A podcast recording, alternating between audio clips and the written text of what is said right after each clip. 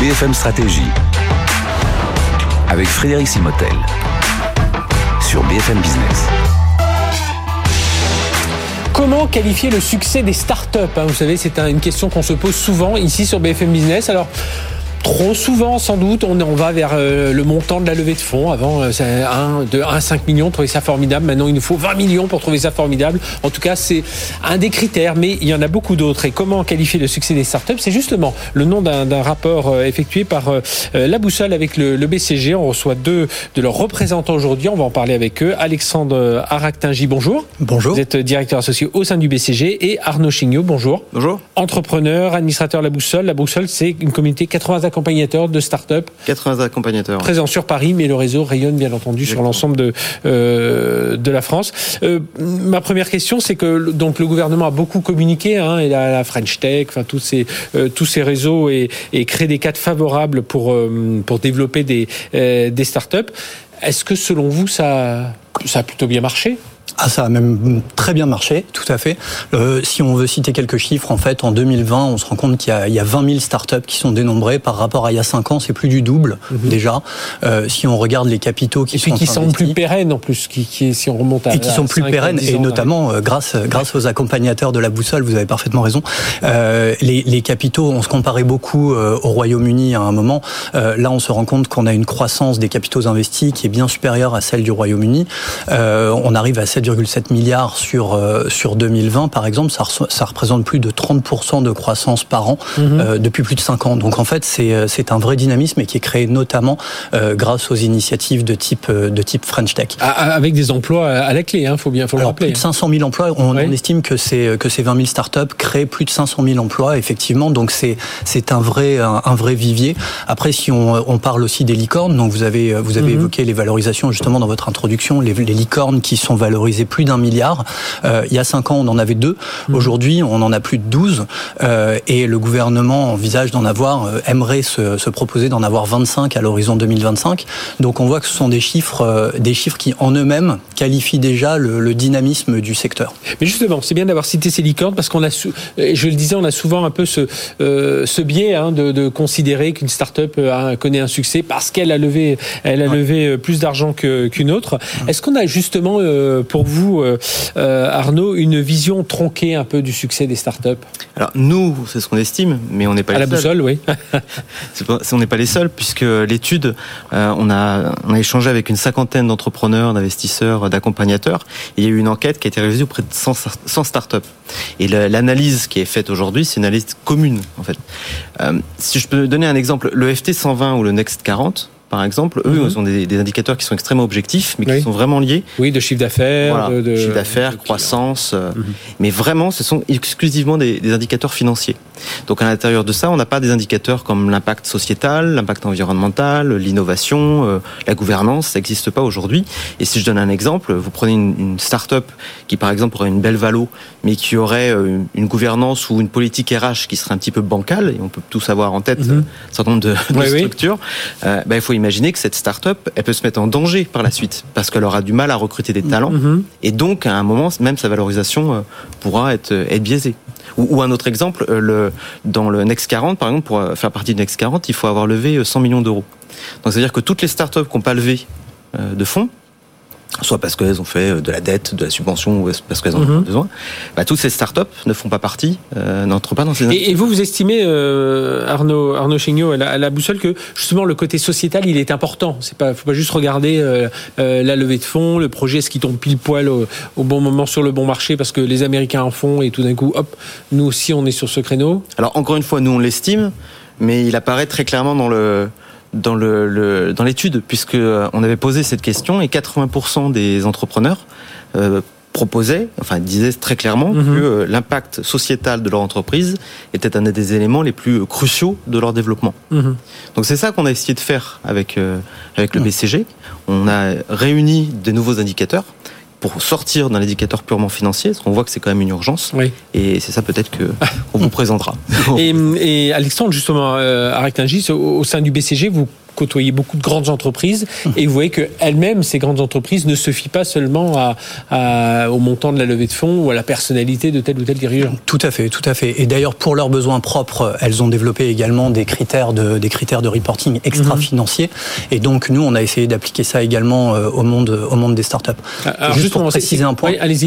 parce qu'on dit sortir de la, sortir des critères financiers, euh, on, on, veut plutôt les, on ne veut pas en sortir complètement. On veut, on veut sortir de l'exclusivité des critères financiers. Bien sûr, il reste important. Mhm. Alors justement, les, critères que vous avez définis, euh, il y en a trois, quatre comme ça. Que, comment on peut les définir clairement, voilà, pour ceux qui nous, qui nous écoutent, qui nous regardent? Alors oui, on a, on a, alors à la suite de toutes les, remontées que nous avons eues, là, les, les 100 startups qu'on a interviewées, les 50 accompagnateurs, on a beaucoup travaillé avec tous ces gens-là. On a, on a défini 12 critères qu'on a regroupés en quatre grandes, qu'on a appelé des points cardinaux, quatre grands points cardinaux. On, on peut se dire le premier point cardinal, euh, ça reste le, la performance économique, même si en fait il n'est pas du tout cité en premier. Mhm. Euh, en fait, c'est un point cardinal, bien évidemment. Donc on va regarder la croissance du chiffre d'affaires, on va regarder également la valo quand elle existe, mais on va regarder aussi quelque chose qui est très différent de la valo, qui est la capacité à s'autofinancer. Mhm. Donc typiquement, une start-up qui ne lèvera pas de fonds, euh, on aura du mal à avoir une valo. En revanche, si elle sait s'autofinancer, on considère que c'est aussi un, un succès. Et on va regarder aussi sa rentabilité. Ça, c'est ce qui va définir toute la performance économique. Mhm. Ça, c'est le premier point cardinal. Le second point cardinal, c'est euh, tout ce qui est l'impact sociétal. Donc, c'est est-ce que la start-up se donne pour mission de changer l'environnement, d'avoir un impact positif sur la société, de pouvoir euh, permettre des, un, un, accès aux soins, par exemple? Donc, c'est euh, est-ce que cette est-ce que cette entreprise rend le monde meilleur? Donc mhm. ça, c'est vraiment l'impact sociétal. La, le troisième point cardinal, c'est l'innovation en tant que telle. Est-ce que cette entreprise euh, c'est développer des nouveaux produits, des nouveaux services, euh, mais aussi euh, est-ce qu'elle sait en faciliter l'accès, est-ce qu'elle a, est-ce qu'elle a induit de nouveaux usages ou un nouveau modèle de distribution? Ça, ce sont des choses qu'on va qualifier de tout ce qui est innovation. Et euh, en général, ça peut être corrélé ou pas aux autres dimensions, mhm. mais on va, on va le regarder en tant que tel. Et le dernier point, c'est ce qu'on a appelé la gouvernance responsable. C'est comment est-ce que cette start-up fonctionne en interne? Comment est-ce qu'elle traite ses employés? Est-ce que est-ce qu'elle va vers plus de parité? Euh, Est-ce qu'il fait bon vivre dans cette start-up?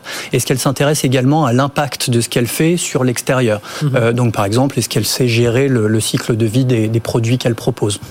Voilà. Et pour nous, c'est une, c'est une mesure complémentaire, ces quatre, ces quatre points cardinaux, la dimension économique, sociétale, innovation et gouvernance responsable, permettent de qualifier ce qu'on va appeler le succès d'une start-up et pas seulement euh, les critères financiers comme on a pu les voir dans le FT 120. Oui, donc, il faut vraiment avoir cette vision euh, holistique et puis, euh, je dirais, quelque part intégrée hein, du, du, succès, c'est ça? Exactement, exactement. C'est vraiment l'idée. C'est, bah, il existe en fait des, des, euh, soit des labels, soit des qui mhm. vont prendre un certain nombre de ces critères. Là, l'idée, c'est vraiment de les avoir de la manière la plus intégrée possible, parce qu'on pense que c'est sur euh, cette intégration qu'on peut valoriser véritablement le, startups.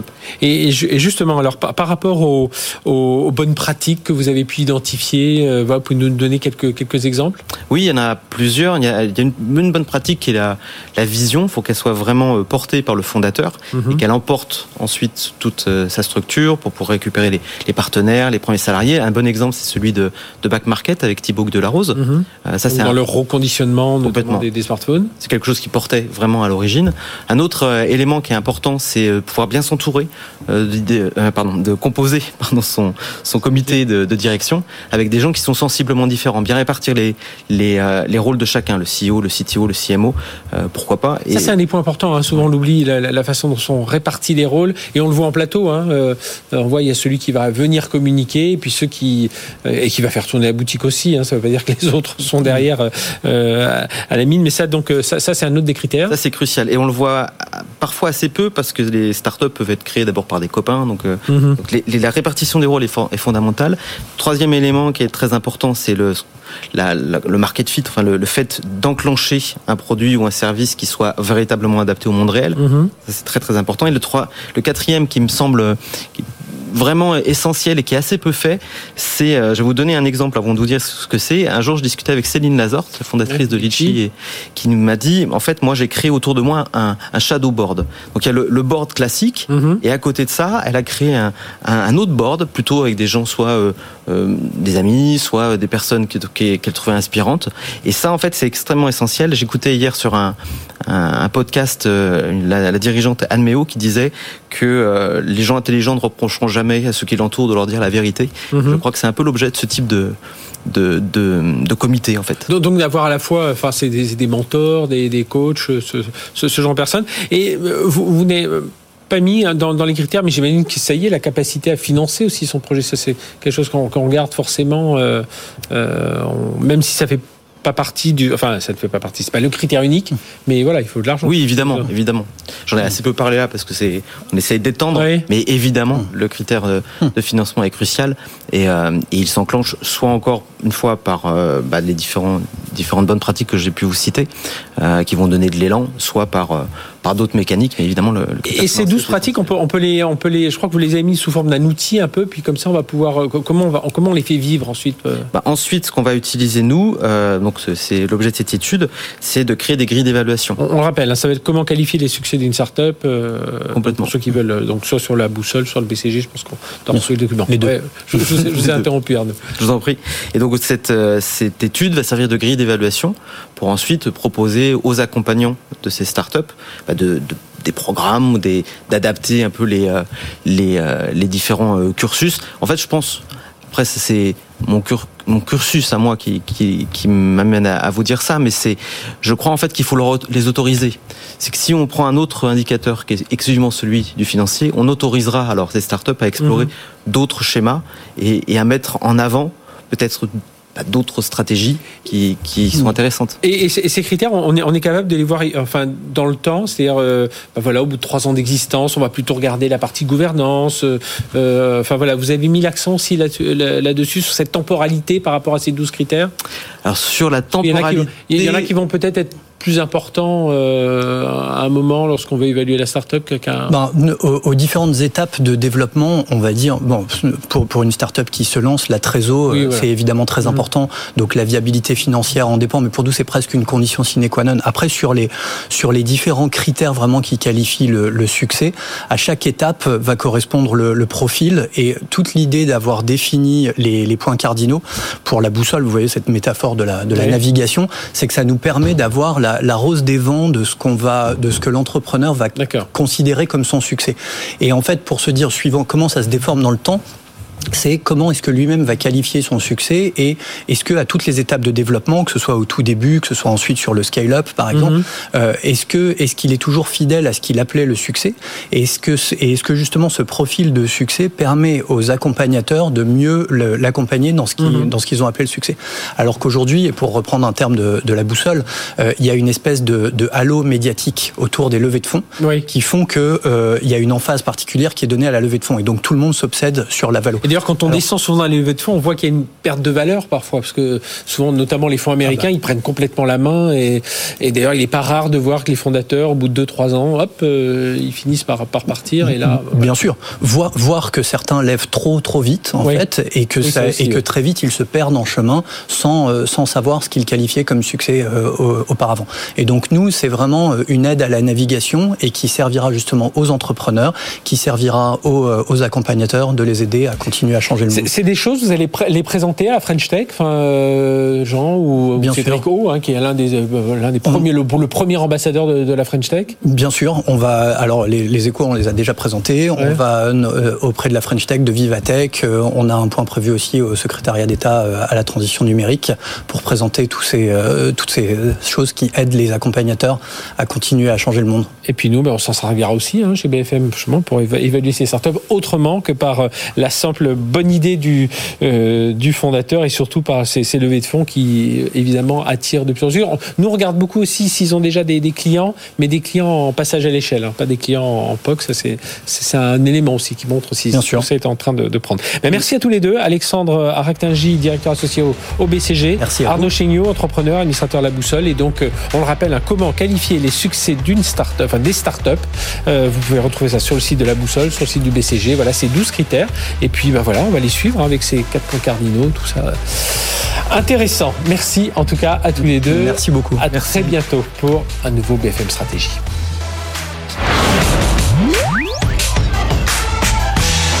BFM Stratégie sur BFM Business.